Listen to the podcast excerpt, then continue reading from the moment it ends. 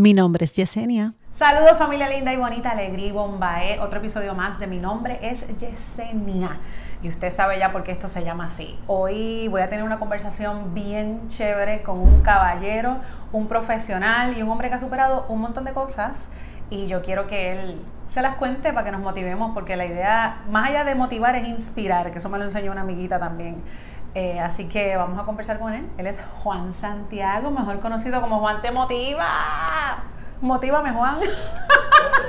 Bienvenido. Saludos. Es que la gente me dice eso y es como tú encontrarte un médico en un aeropuerto y decir, pues cúrame algo. Es como que. No, no creo.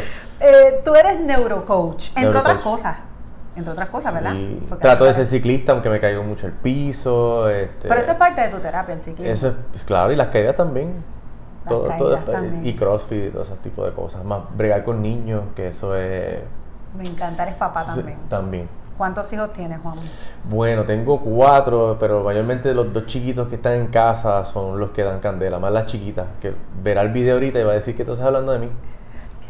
Bueno, pero esa debe ser una luz en tu vida, esa la luz de tus ojos. Es que los chiquitos siempre son así, la más chiquita ya era la bebé, así que ella quería estar, aquí y yo, mi amor, este, para la próxima vamos a hacer un videito contigo. Me encanta. No, si fuese por el mío, yo tendría canal de YouTube, Instagram, de todo, pero tiene siete años y medio y es como yo le explico a la gente, esto es al pasito, al pasito. Sí, pero es natural, ya yo estaba viendo. Tu nene es natural. Sí, es muy fuerte. Es un casito. Juan, eh, tú empezaste con todo esto, digo, yo lo que quiero, yo no te quiero entrevistar, quiero que estemos claros, quiero que conversemos, porque aquí la idea es que conversemos. Claro. Eh, y pues yo te sigo hace un tiempo, así nos conocimos por las redes sociales, eh, me gusta mucho lo que haces. Y, tú apareciste como que de repente, de repente yo vi a Juan por ahí, pero yo no sé si tú tienes una trayectoria de muchos años eh, como neurocoach o trabajando todo esto. Sí, cierto. Bueno, como neurocoach llevo básicamente como seis años certificado. Pero empezando a hacer todo esto, ¿verdad? De escribir las redes y todo eso, cuando tenía mi primera página de Facebook, que, habían tres seguidores, uno era mi mamá, el que creó la página y alguien que entró por casualidad, yo creo que era de España o algo así, no sé. Qué maravilla, así es como se arranca. Así fue que empecé. Así es como se arranca y esa es la fe que uno tiene que tener, o sea, de que esto va, de que esto va, hay que verlo. Poco a poco. Y así fue que empecé, realmente igual que todo el mundo empezando chiquitito. claro. ¿Y de dónde tú vienes? ¿Cómo tú te criaste? Pues mira, eh, me crié con mi mamá y mi abuela, tremendas personas, realmente mi abuela era bien fuerte, de verdad que mi abuela, eso era a siete durmiendo y mis nenes hacen lo que le da la gana conmigo, pero con mi abuela yo no podía hacer Cuando tú dices que es bien fuerte es eso, la disciplina. Era bien disciplinada, claro, y, y ella ya todo era de cierta manera, pero gracias a ella tengo el sentido del humor, los chistes malos todos son de ella. Me encanta. Y también esa parte de la disciplina. O sea, yo de ella aprendí tantas cosas que fue lo que me ayudaron ahora, eh, por ejemplo. Yo entrevisto mucha mujer, o sea, converso con mucha mujer, debo decir, converso con mucha mujer en este podcast y en este caso eh, quise hablar contigo porque dije, wow, yo creo que aquí hay mucho que, que puedes, no tan solo a las mujeres, mi enfoque principal es a la mujer, pero yo siempre invito a los caballeros que nos vean porque obviamente, oye, podemos aprender muchísimo. Yo de ti, tú de mí. Así que cuéntame de tu abuela. Mira, yo creo que lo mejor que me pudo haber pasado fue que me criaran dos mujeres, porque tengo otra, otra perspectiva también. Eh, entonces, mi abuela eh, era una cosa, yo con ella era que estudiaba, porque mami estaba trabajando. Ok, o sea que la parte de, hacer tareas y cosas de la escuela era tu abuela. Era con mi abuela. Entonces, mami cuando, claro, cuando llegaba, pero con mi abuela, por ejemplo, ella me decía, oye, grábate estudiando, ¿no te gusta leer? Pues Mira qué cosa, porque a veces nos ayudan a buscar cosas diferentes. Y yo me grababa el examen y me grababa, me ponía los audífonos y practicaba así. Entonces me, sentía que no estaba solo. Pero qué brutal que tu abuela te dijera eso, grábate estudiando. Sí, grábate así fue. Y lo grababa en un cassette. Los que no sepan lo que es un cassette, pues hay que buscarlo en Google ahora. Dios mío, no me si no saben lo que es eso. Esa. Made en, ¿Cómo es? 1977. hecho en el 77, con orgullo. Y así oh fue, así fue que aprendí muchas cosas con ella y, y, realmente otra cosa es que mi abuela, ella duró 104 años, ¿verdad? Falleció no hace mucho, hace par de meses, pero ella... 104 años, 104. qué bendición, Juan. 104 Juan, pero la percepción que uno tiene de las abuelas es que son como sweet. Es que son suavecitas. Eh, la, mía, la, mía, la mía era, tenía sus momentos de sweet. Pero recuerden que los que son madres solteras eh, quieren tener esa parte también fuerte con, nosotros, que somos candela también, o sea, somos nenes, tenemos esas hormonas y queremos... Yo tuve mucho conflicto con ella, pero a la misma vez es que tenía que pasar. Que, que sí, ella fue sweet, claro, sí me cuidaba mucho y todo eso, pero a la misma vez sabía que me tenía que disciplinar porque los nenes somos fuertes también. Entonces tu abuela fue muy fuerte y fue, era la que te decía, eh, eh, grábate, escúchate, o sea, había una disciplina bien especial en tu abuela. ¿Y tu mamá? ¿Cómo manejaba eso? ¿Era fuerte tu mamá o...? Sí, mami, mami también, mami, mami es el balance, obviamente. Pero mami también siempre, mi mamá siempre ha tenido un carácter fuerte. Eh, pero o sea, tú te criaste con dos mujeres fuertes. Con dos mujeres fuertes. Ok, pero el hombre que tú eres hoy, tú le das las gracias a esas dos mujeres fuertes en tu vida. Porque una cosa es, maltrato y otra es ser fuerte y Ah, no, claro. Tienes, son dos cosas diferentes. Realmente no, no, es que para nuestros tiempos sabíamos lo que era chancleta y sabíamos lo que era la correa. crianza fue bien que yo, yo, a veces pienso que eso hace falta de vez en cuando. Hay personas que ah, manganzones mayores lo necesitan. Este, pero gracias a ella es que soy lo que soy y tengo más respeto y, no tengo esa... Ayudo mucho, vamos a ponerlo así. Si no hubiese sido de esa manera, no estaría donde estoy. Pero ¿cuántas cosas tú has superado en tu vida? Porque nosotros obviamente antes de, grabar para ustedes, pues tuvimos una conversación, uno tiene que conocer a la persona, saber de, verdad de qué es lo que queremos llevarle a ustedes. Y tú me dijiste unas cuantas cosas bien interesantes que yo ni imaginé que tú me ibas a contar. es exclusivo. Exactamente. Nunca lo has dicho. Nunca has hablado de tu trasfondo, de, cosas emocionales, situaciones emocionales que tú aprendiste a trabajar y superaste para ser el hombre que eres hoy y brindar la ayuda que tú brindas a hombres y mujeres hoy día. Como neurocoach y con tu libro, eh, Lánzate. O sea, cuéntame, cuéntame de ese background. La parte más fuerte que mucha gente, yo diría que casi nadie sabe, a menos que me conozca, y, muchas de mis amistades se enterarán ahora, porque no lo... No lo inclusive, gente que se crió contigo a lo mejor lo sabían. No, no lo sabían. Eh, yo padecí de ataques de pánico y de ansiedad por más de 20 años, 24 años de mi vida. O sea, y era algo constante todo el tiempo, ansiedad, pensamientos... Los que han padecido de eso saben de lo que estoy hablando se te quita el sueño, se te quita el hambre, tienes que, eh, te, da miedo salir de tu casa, estar lejos de tu casa. Y yo sabía que no era algo psicológico, pero siempre lo tuve. Y llegó un momento en que tuve una recaída y tuve que pues, medicarme, no tengo nada en contra de los medicamentos, pero que siempre había algo que, que sabía que no venía de ahí. Y no fue hasta veintipico de años después, literalmente hablándote cinco años atrás, para oh que tengas una idea, oh my God. que toda mi vida estuve buscando y buscando la manera y cada vez mi, mi salud se ponía peor. O sea, si recapitulamos todo lo que tú acabas de decir, tú estuviste más de 20 años eh, padeciendo de ataques de ansiedad, de pánico, y no sabías el origen, no, sabías cómo manejarlo, buscaste ayuda, tomaste pastillas, medicamentos. Nada. Y nada lograba, eh, a lo mejor te calmaba, pero no lograba eh, romper con ese, esos ataques. No. Ok, ¿cómo tú das con con la solución al problema, porque ya hoy día, gracias al Señor, no te claro. Pues gracias a las cosas que... O si viene algo, lo manejas. No, ya no me da nada. Ya no, te da no, nada. nada. No, o sea, es, cura. O sea, yo me curé, ¿verdad? Por lo menos en, mi caso yo me curé. No es, no es como que me da de vez en cuando y de vez en cuando no. ¿Cómo lo lograste, Juan? Pues si alguien ha logrado algo, posiblemente lo puedas hacer tú también. Esa era mi filosofía porque ya yo era coach cuando encontré la solución. Claro. Eh, recuerden que a veces nos ven en televisión o nos ven y pensan que somos perfectos. correcto. Y muchas veces no saben lo que estamos cargando. todos tenemos luchas. Todos tenemos diferentes luchas y esa era la mía todavía. Es más, te, digo que hasta vergüenza me daba a veces porque yo sentía que esto yo lo tengo que trabajar. Y no falta que lo cogí en serio porque seguí empeorando. Que yo dije, ok, vamos a ver quién se ha superado de esta situación y qué hicieron. Eso significa que tú empezaste a buscar, a leer, a estudiar, a buscar información que hoy en día está tan accesible. Tú entras a la computadora y empiezas a buscar info. Lo que pasa es que normalmente buscamos sobre una condición y lo primero que sale es que tengo dolor de cabeza y sale cáncer de cerebro, este y nos vamos a hacer lo negativo. Oh no estamos buscando la solución. Entonces ahí yo eh, busqué, ok, personas que se han mejorado de ansiedad, personas que, y di con libros, di con seminarios y encontré unos estudios bien interesantes sobre la leche. Eh, by the way, antes de eso intenté otras cosas. No es que no intenté otras cosas, intenté ese eliminar ciertas... Pero la leche yo nunca la había eliminado. Y en mi caso, alguien decía que hay un estudio de niños que no dormían y le cambiaron la leche y empezaron a dormir. Y inclusive de esquizofrénico, que la esquizofrenia básicamente desaparecía cuando le removían la leche. Oh Entonces yo dije, si ellos hicieron eso, vamos a ver, yo no tengo esquizofrenia, pero me tiene que ayudar. Claro, claro, claro. Y así fue. Y la primera semana... ¿Eliminaste la leche?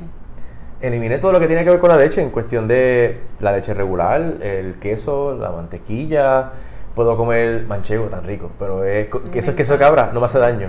¿Cuál queso puedes comer? Cualquier queso que no venga de la vaca. Ah, queso de cabra. Si no hace mu, me lo, puedo, me lo puedo comer. Oh, wow, pero esto es súper interesante. Lo que, lo que encontré era que es la proteína, no la lactosa. Es la proteína de la leche. Y no tan solo eso, yo estaba padeciendo de tener la tiroides inflamada. Se me fue la tiroides, se me fueron los nódulos. Oh, en seis meses no tenía ningún nódulo. Ninguno. Bajé 8 libras. Era agua, porque estaba inflamado. Y, lo hice yo, o sea, ningún médico daba con eso. Si era por la medicina, pues me hubiesen dado medicamento para esto, para esto, para esto, para lo otro. Y yo encontré el origen y lo quité no fue rápido. No. Pero poco a poco. Y obviamente cada caso es individual. Aquí estamos hablando de tu claro, caso. Esto, esto, es mi caso. Exactamente. No es que le estemos diciendo a nadie que tiene que hacer exactamente lo que hizo Juan. Como siempre, uno busca la manera de inspirarle, contar la historia de uno y de repente usted se puede eh, ver identificado, intentarlo y que le funcione. So, eso, este es el caso de Juan, que le funcionó y es increíble, yo quedé en shock cuando me dijiste eso. Entonces, obviamente, me imagino que tu vida cambió del cielo a la tierra, porque controlar ataques de pánico o eliminarlos de tu vida, eso, eso me imagino que te, te, te ataba mucho. Te soy sincero, yo, yo, lloré. O sea, el día, el día, o sea, el día que, que realmente yo dije, wow, encontré lo que era. O sea, yo lloré ese día, porque imagínate hasta el veintipico de años que tú estabas como en esta inseguridad de que, porque todos a veces hablamos de que, mira, yo quiero trabajo, quiero esto, pero si no tienes salud no tienes nada. Claro. Juan, pero cuando tú eh, decides escribir tu libro Lánzate, ¿viene después que tú le encuentras la solución a esto? Sí, ya yo, había, ya yo le había encontrado la solución. Eh, eh, ¿Y qué es lo que tú quieres llevar? ¿Qué mensaje tú quieres llevar a través de tu libro, a través de tu, de tu coaching, a través de las charlas que estás dando? ¿Qué es lo que.? Porque una de las cosas, o sea, tu nombre en las redes sociales, Juan, te motiva. y, es, puede sonar hasta cómico. Claro. Pero ¿Cuál es el mensaje que queremos llevar ahí? Pues mira, lo más importante es que eh, no importa lo que tú quieras lograr, como dije ahorita, ya alguien lo hizo. Y no hay nada nuevo bajo el sol, lo que tú quieres decir. Ya la, ya la rueda se la inventaron y a veces nos, complicamos nosotros la existencia y queremos lograr diferentes cosas, pero yo creo que hay, hay, hay algo que no entendemos y es que no nos conocemos nosotros mismos, no sabemos nuestras capacidades, no sabemos inclusive las posibilidades que hay en el mundo para, para que atraer ayuda y crear ayuda y todo eso. Pero primero hay que saber quién es uno y saber hacia dónde va. ¿Cómo, cómo, descubrimos quiénes somos? Primero que nada, parando de hacer lo que estás haciendo y hacerte la pregunta. Ok, ¿quién, quién, quién, quién es Juancho? ¿Quién es María? ¿Quién es Isabel? Y anota todas las cosas buenas que tú tienes, pero también anota cuáles son tus gustos y qué cosas tú quieres. Y si es un problema, por ejemplo, de, de una relación, yo quiero ser feliz. ¿Qué es feliz para ti? A lo mejor tú no tienes ni idea de lo que es felicidad y te estás conformando con algo que no va con eso. ¿Y cómo lo descubro? Buscando ayuda. Tienes que, tienes que buscar ayuda, claro, pero primero es, que todos sabemos lo que tenemos que hacer. Yo, sé la respuesta a mis preguntas. Todos la tenemos. Lo que pasa es que hay que ver qué preguntas nos estamos haciendo. Tú me dijiste a mí que en un momento de tu vida tú sabías que tú tenías unas necesidades emocionales, espirituales, etcétera, pero que te molestaba escuchar que otro quisiera venir a motivarte o que otro dijera cosas positivas. Eh, era como un rechazo a eso. Y de seguro hay muchísima gente viéndonos que está pasando por lo mismo. ¿A qué tú le achacas que eso Toda mi gente cínica que está allá afuera, que no le gusta ese tipo de cosas. Y que el cinismo no tiene nada malo. no, para nada. Y soy bien sarcástico. me estoy portando bien. Porque es la primera vez aquí con mi amiga, así que me estoy portando bien. No, no, tienes que ser tú. Eh, no vengas con eso, tienes que ser tú. Es que, pues, sarcástico, pues fantástico. Cada vez que alguien me decía, tú puedes, yo estoy por acá como que, por Dios, cállate la boca, ¿qué? Como que yo puedo qué. Piensa positivo y todo va a cambiar. Ajá, no, no entiendo, que tú no entiendes que el mundo está tan malo, que hay tanto problema, que... O sea, como la mayoría de la gente, yo estaba mirando afuera, no estaba mirando adentro. Yo pensaba que el problema mío era, no, es que no tengo un mejor trabajo porque mira el gobierno. O mira, no, es que yo no puedo, creer no puedo crecer en mi empresa porque mira, no hay, hay pocas oportunidades. Eh, no soy saludable porque tal razón. No puedo rebajar porque pusieron una tienda de donas al lado del gimnasio. O sea, eh, eh, si venimos a ver, pues nunca eres responsable de nada. Sí, toda la responsabilidad estaba, era externa, nada recaía en tus decisiones o en... Oh hasta que me di cuenta. O sea, que ahora mismo cualquier persona que venga a decirte a ti eso que tú hacías, tú puedes... Ah, yo la escucho y me empiezo a echar para atrás y me topa la boca y yo, ok, terminaste de decir la novela que estás diciendo. Y ahora podemos empezar a trabajar. No, y, yo no le tengo que decir, la, idea es la... Eh, como un coaching realmente no damos consejos, pero el punto es ok, eso que tú estás haciendo te ayuda. Cuando, quieras, vas a seguir, porque de aquí a cinco años tu vida va a estar igual. Yo te cobro igual. O sea, pero el punto es que la persona se, se confronte con ellos mismos. Mi, trabajo no es, o yo soy amigable, pero mi trabajo no es ser amigo de nadie, mi trabajo es ayudarle. Yo, yo prefiero frustrarlo de una manera positiva a motivarlo. Suena raro porque mi nombre es Juan te motiva, pero a eso es lo que se refiere. Una vez tú identificas quién tú eres, tú no me necesitas. Claro, sigue viéndome contenido, fantástico. Pero el punto es que tú puedas seguir con tu vida. Yo no quiero tener a nadie que tener que estar cargándolo. Ese, ese es el beneficio de saber, porque cuando tú sabes quién tú eres, tú sabes qué tú quieres, tú sabes para dónde ir, tú sabes qué decisiones tocar, tomar, pero tienes que ver quién tú eres antes de que eso pase. Sí, que básicamente tú lo que llevas a las personas es a que se confronten con ellos mismos, como debemos hacer todos en esta vida, porque debemos reconocer que nadie tiene responsabilidad de lo que nos está pasando, es lo que estoy entendiendo. O sea, nosotros somos responsables de lo que nos está pasando, las contestaciones las tenemos, las respuestas están ahí, todo está sobre la mesa, no hay nada nuevo bajo el sol. Es sencillamente reconocer quién soy, para dónde voy, qué quiero, qué me hace feliz, que no ¿Y cómo rayo lo voy a solucionar? Claro. O mira, ¿Cómo yo este, voy a tomar control de mi vida? Quiero cambiar mi vida, pues ok, ¿qué tengo que dejar de hacer? ¿Y qué tengo que hacer? Porque no es para añadir cosas a lo que ya estás haciendo mal. Y lo está hablando un hombre que lo vivió, que estuviste en la misma, ¿cómo se dice? En la misma vaina. Yo era patético.com, yo, yo, yo siempre, eh, o sea, estaba en esa línea.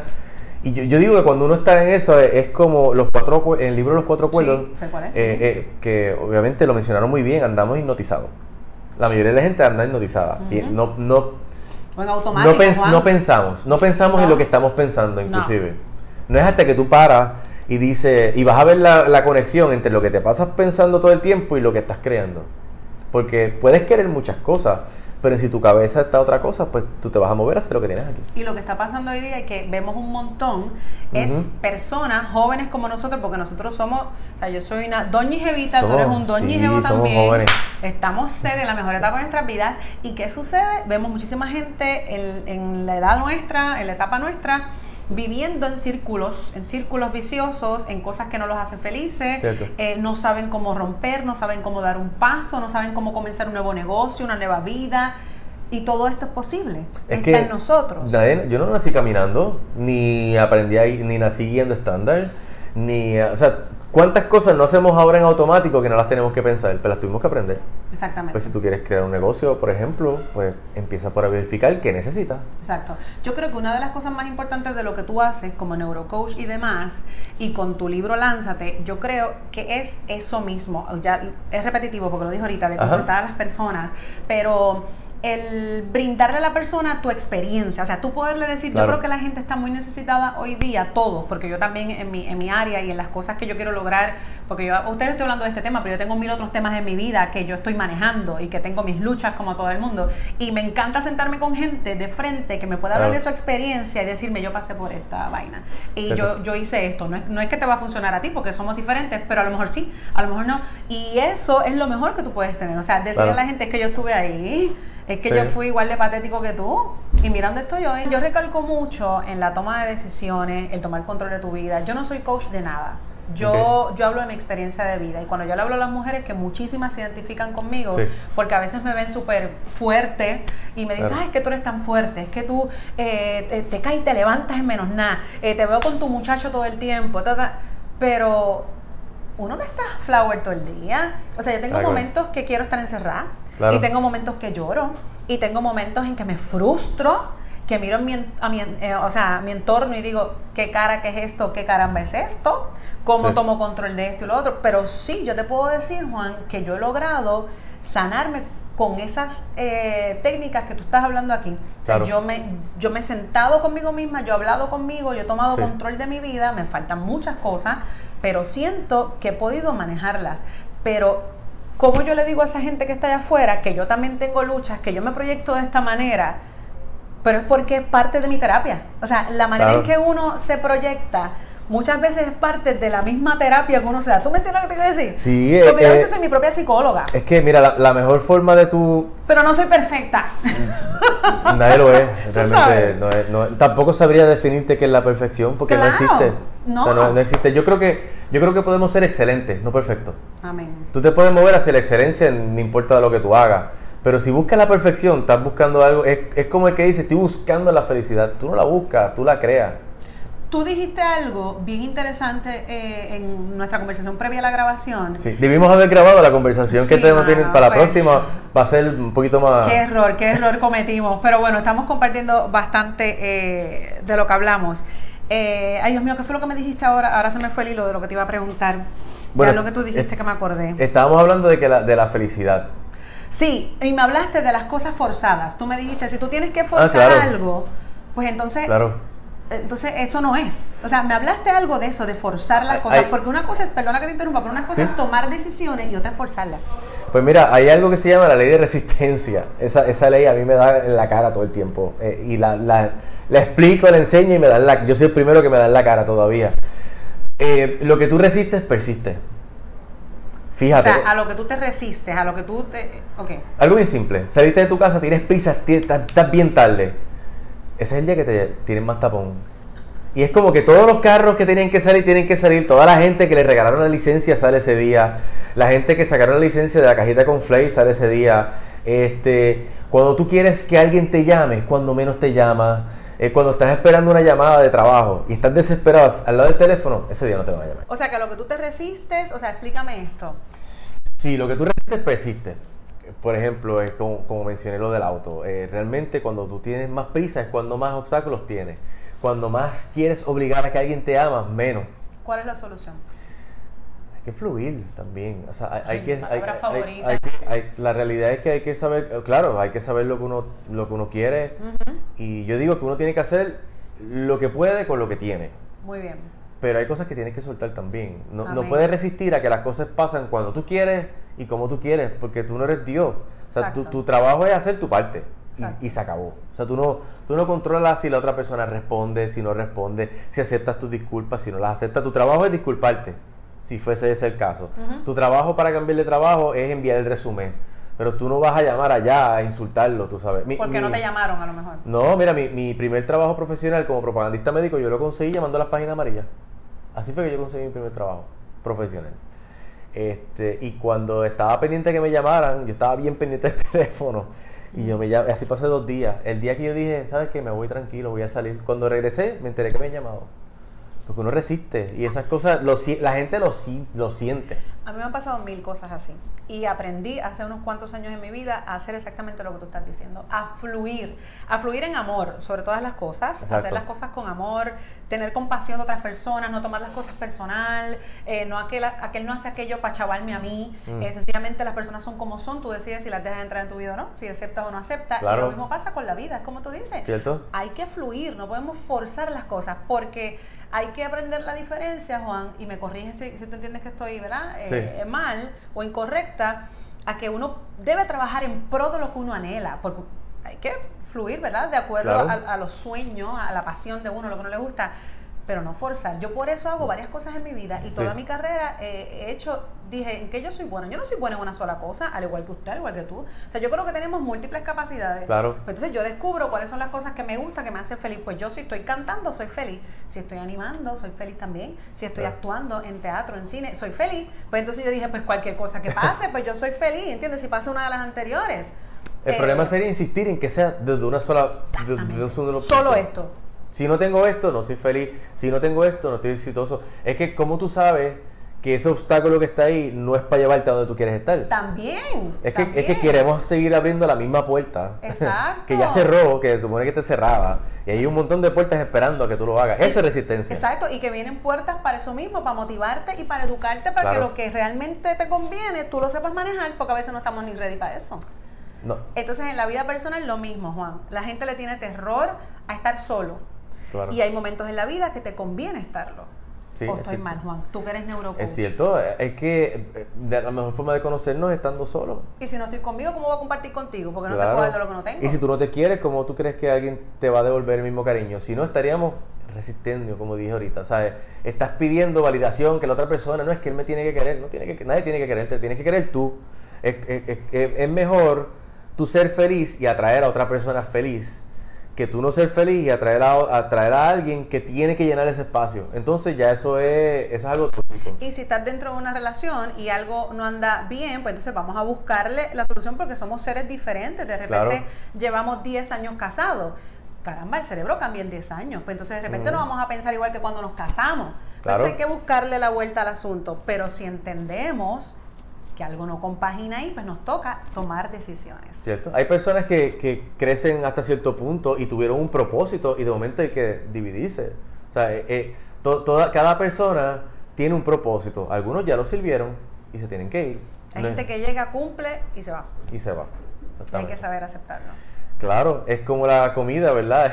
Digo, no quiero compararlo de esa manera, pero, pero cuando la comida llega a su fecha de expiración, tienes que sacarla y tienes que botarla. No todo el mundo se va a ir porque no estoy diciendo que estén podridos, o sea, no se ofendan, pero realmente hay personas que están para acompañarte todo el camino y hay algunos que están para cierto proceso. Tienes pues dejarlos ir y ellos siempre van a estar ahí, simplemente ya si vieron su propósito. Juan, estás en las redes sociales, te encontramos en Instagram. Sí, en Juan Te Oficial en Instagram, eh, Juan Santiago TV en YouTube eh, juantemotiva.com, que es el website, eh, y me pueden escribir también, contactarme directamente ahí. y en el website consiguen el libro también, lánzate. En el website lo pueden conseguir, si están en Puerto Rico, pueden verificar en Walmart y Walgreens, se quedan. Brutal. Y si no, en Amazon directamente, las que están en Estados Unidos, en Amazon te llega rapidito. Claro. te llegan tres días, así que lo pueden pedir en Amazon. En menos nada. Estás en Amazon, el, libro Lánzate de Juan Santiago, mejor conocido como Juan Te Motiva. Eh, también pueden ir a Walgreens, eh, Walmart. Walgreens, Walmart eh, y donde lo encuentren. Ah, qué bueno, qué lindo, Juan, qué bueno. Me encanta hablar con gente como tú. Gracias. relajada gente que va por la vida fluyendo. Vivimos en tiempos muy difíciles. tratamos, porque nosotros también, de eso estábamos Pero hablando. Pero por supuesto, esto es algo que yo se lo digo a mis mujeres bellas que me siguen, que, que, me, que me echan flores por esa fortaleza que ustedes ven. Esto ha sido trabajado, esto es un proceso, no tiene etapas donde te caes, te levantas, pero a mí la depresión me dura un día. Yo puedo, te lo digo en serio, a mí un día yo puedo estar llorando todo el día, eh, te odio ese día, no quiero ver el mundo. Y ya llega la noche, me miro al espejo y digo, mamita, ya, porque estás hinchada y te ves bien fea. Entonces, no, yo me amo demasiado y uno tiene que amarse y decir, espérate un momento hasta cuando yo voy a estar en esta estupidez. porque yo quiero esto en mi vida si aparenta, aparentemente no me conviene? Porque no está fluyendo. Así que es cuestión de, de querernos buscar gente positiva como esta conversación que tuve con Juan. Estos son los amigos que usted necesita. Usted necesita gente que tiene trauma y arrastra crisis. Ayudamos hasta donde podemos, pero hay gente que se quiere tirar cargas que no le pertenecen. Sí, sí, yo siempre he dicho que si, si tu amigo no está dispuesto a ayudarse, no metas la mano. Tiene que ser alguien que que vaya a meter mano, ¿verdad? Porque si no... Si tú no quieres cambiar, yo no puedo meterte un puño y, y darte una pastilla para que tú... No, no y te cogen de zafacón emocional. Te tiran toda la basura encima y entonces cuando tú le das un consejo, hacer lo que dé la gana y después vuelven. Pues es mucho más probable que cuando tú estires la mano te jale para el hoyo que tú lo saques a él. Te, te ahogan, te ahogan, literalmente. Hay que buscar gente positiva y eliminar lo que no conviene, señores. Y a veces, y yo estoy segura que tú vas a estar de acuerdo conmigo en esto y que estoy segura que lo utilizas en tus charlas y demás o sea, a veces hasta de la misma familia. Tenemos que ah, alejarnos. Yo, diría que a veces de la familia es más. Hay familiares que a veces uno dice, no, esto es demasiado tóxico, eh, invaden demasiado tu espacio. Eh, es bien fuerte. Entonces tenemos que aprender a reconocer todo eso. Claro, a veces nos da lástima, porque ah, no, es que es que bendito. Si realmente quieres ayudarlos, tirar la bola en la cancha de ellos. O sea, pregúntales, ok, ¿qué vas a hacer? No simplemente te quedes escuchando. Cuando termines de escuchar, que te tienen con el violín y todo eso, ok, ¿y qué vas a hacer? Claro para que una de dos, o se le quiten las ganas o lo arreglen. Bienvenido a mi vida, Juan. Gracias. Porque eres mi amigo. claro. conversamos aquí claro. amigo. Ahora nos damos coaching. Ahora, ahora tenemos, pues mira, ya me pusieron a trabajar. Qué lindo, gracias Juanito, de verdad que sí, así que ya usted lo sabe, tiene que conseguir el, libro Lánzate y juntarse, acercarse a gente positiva para que le dé para adelante, ¿ok? Para adelante siempre, sin prisa, pero sin pausa. Alegría Bombay. Hasta aquí este episodio.